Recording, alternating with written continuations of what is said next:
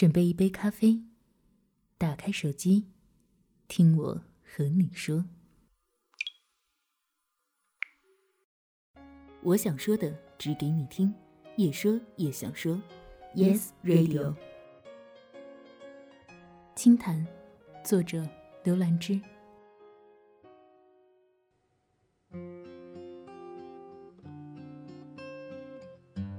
九月下旬的时候。我完成了一场对人生来说稍微有些重要的考试。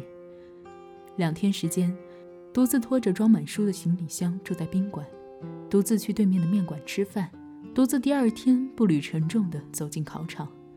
毕竟他的全国通过率只有百分之十。回到宿舍，外面的黑夜早就垂落下来，我的心很安定。与身在异地的朋友聊了一个小时之后，我在朋友圈发了一句话。那时的窗外，有人在扔书，有人在喊楼。这将是我在上海的最后一年。事情都结束了，我去实现梦想了。考试之前，有杂志编辑约我写稿，我以考试推辞了。然而，在备考的两个月里，在临睡前的很多个深夜，我的脑海里都会闪过一些故事和故事里的人。我一直在想，他们该何去何从？我一直在希望。他们可以拥有自己的命运与归宿。现在，在四个月之后，我打开电脑，重新敲下字句，终于与他们相逢。所以在过去的近二十天里，除却中秋出去旅游的那几天，我每天都在写字。状态好的时候，大概可以写七八千；不好的时候，写一两千。我没有受过专业而正统的写作训练，也不打算攻读这方面的学位。甚至随着年岁渐长，也意识到没有什么天赋可以让我挥霍。我能做的是多读、多思、多写，是将胸腔郁积的那些情感，用手中这支笔，缓缓地任其流淌于指尖。许之行曾问叶细细：“何必如此？”在更久之前，许多年之前，在我还只有十四岁的时候，我就对自己说过：“我的梦想极其简单。”那就是写作一生。那时的我没有开玩笑，也远比今日的我看待自己看待的更轻更明。往昔的二十年，在这上面，错过的、放弃的、得到的，也通通不再算数。许多梦开始的早，现在拾起也不算晚。朝花夕拾亦美。备考的两个月里，我和父亲有过两次剧烈的争吵。一次是在微信上，复习初期，我说我不想进这行了，不喜欢读法律，我觉得自己不合适，都记不住，好累。他说：“你已经做得很好了，别人比你更累。”那时整个自习室极为安静，只能听见同学问问题和翻书的声音。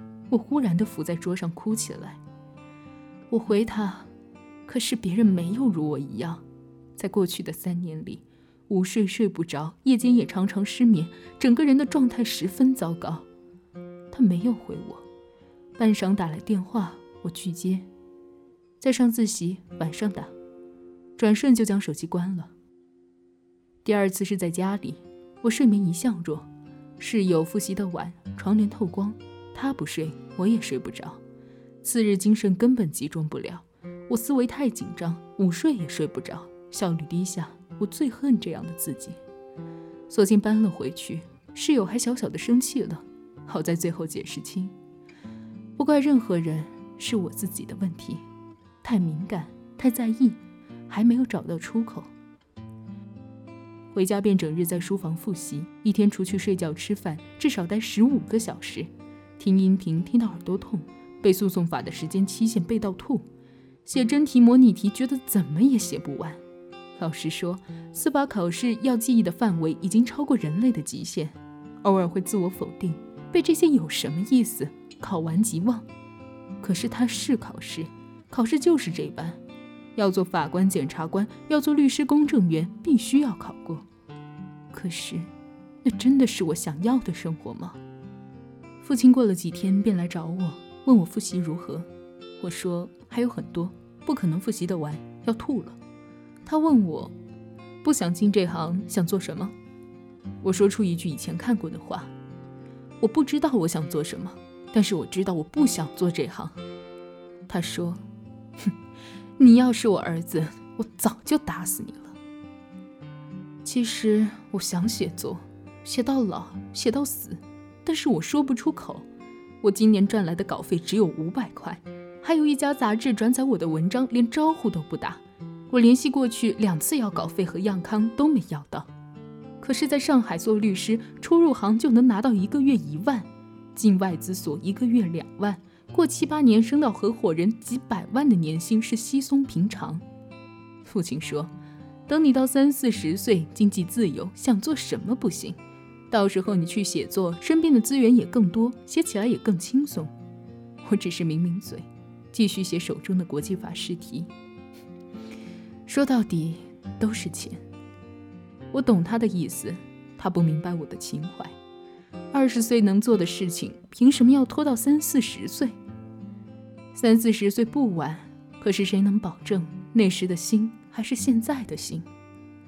末了，他说：“我要是手头有几千万、上亿万，你做什么不可以？”如果有人看过我一年前的文章，会知道，那时的我是打算毕业之后出国留学的，可是现在我放弃了。还是选择了保研。面试是在司法考试的前十天，父亲早上开车送我去南京大学鼓楼校区，离我家一个多小时的车程。面试完匆匆回家，什么都没准备，翻译的影票我都是失口说成皇帝。考试前一天晚上收到录取通知书，考完试我回家，摆出一副工作轻松的样子。他说：“别人考研累死累活考不上，我看你读大学就跟玩似的。”其实我每天都在写稿子，吃饭睡觉都在想人物对白，只是每次在他进来的时候，自动将页面切换成爱奇艺视频。我不想让他知道，在我用梦想养活自己之前，在我完成向他的某些证明之前。国庆的这次回家和父亲时有争吵，我对他说话的声音越来越大，越来越抗拒。他笑着骂我翅膀硬了，心也狠了。我没有说话，七天里。只为他炒过一次饭，端到他面前，他夸我终于有良心。我冷笑，哼，我的叛逆期来得太迟，又或者我心中还是对他有着丁点恨意的。我本来想去伦敦政经读法学硕士，考了几次雅思，父亲告诉我家中经济出现问题，我说那就去香港读。今年上半年仿佛是个人就在炒股，我父亲也不例外。一开始的时候他也赚。五六月的时候，我上证券法课程，提醒他快到顶，不要再玩。他自己也明白，却还是出不来，最后损失惨重。他告诉我，香港也供不起。我有些震惊。零六年的时候，他就买了车，那时候起，我以为我家虽非钟鸣鼎食，也算小康。哼，没料到竟已是这般光景。四月的时候，我争取到两份海外实习的机会，去澳洲和英国。我想，既然去不了伦敦读书，实习时去看看也不错。可是，在我买完去澳洲的来回机票之后，父亲问我去英国的费用怎么办。我说每周补贴四百英镑，去一个月，机票自己付。他换算一下人民币，说算了吧。我愣了一下，点点头。我和那边的律师说一下。那天我看见红眼的父亲和叹息的母亲，他们这辈子都没有出过国。我一个劲儿地说没事，反正以后我有钱了，想去哪里去哪里。我不是彼得潘，飞不具有舞蹈，空有一腔心事，却也唯能获酒吞。朋友说，我没想到你真的选择去了南京。我反问他，这个选择不好吗？他回，挺好的。做这个决定不是突然，是注定。去年南大的保研面试是在十月，如果今年也是，我可能会放弃。因为我自己的学校是在九月底，是我的保底选项。保研可以报三个平行志愿，但是在系统里收到待录取通知时，你要在二十四小时之内确定才有效。这意味着，如果选择它，我要孤注一掷。虽然法学是它的边缘学科，但是我是悲观主义者，还是会有哪个学校都不要录的危险。可是今年它提前了，虽然有些早，我在九月二日上午报名，下午来面试电话。为什么这么执着于这个学校？一方面是我自觉自身气质与上海格格不入，想离开；南京大学是我曾经想去的大学，又有文化底蕴和我心意。另一方面，更重要的原因是，这是他考研报的学校。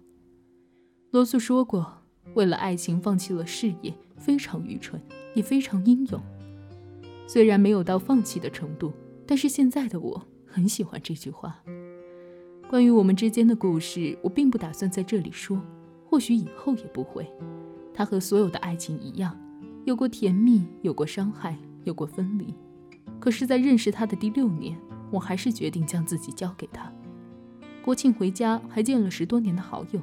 他说：“你似乎做什么事情都是认准了最初的那个。知道你重新开始写故事，我很开心；知道你有了爱的人，更开心。”以前我觉得你结婚会很晚，现在也许会比我还早。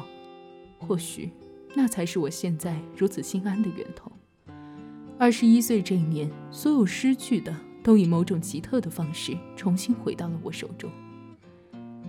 一个一直关注我微博的男生说：“你会越来越好。”我知道，无论是写作还是感情，确实都在变好。不是生活突然给你以馈赠，或是什么。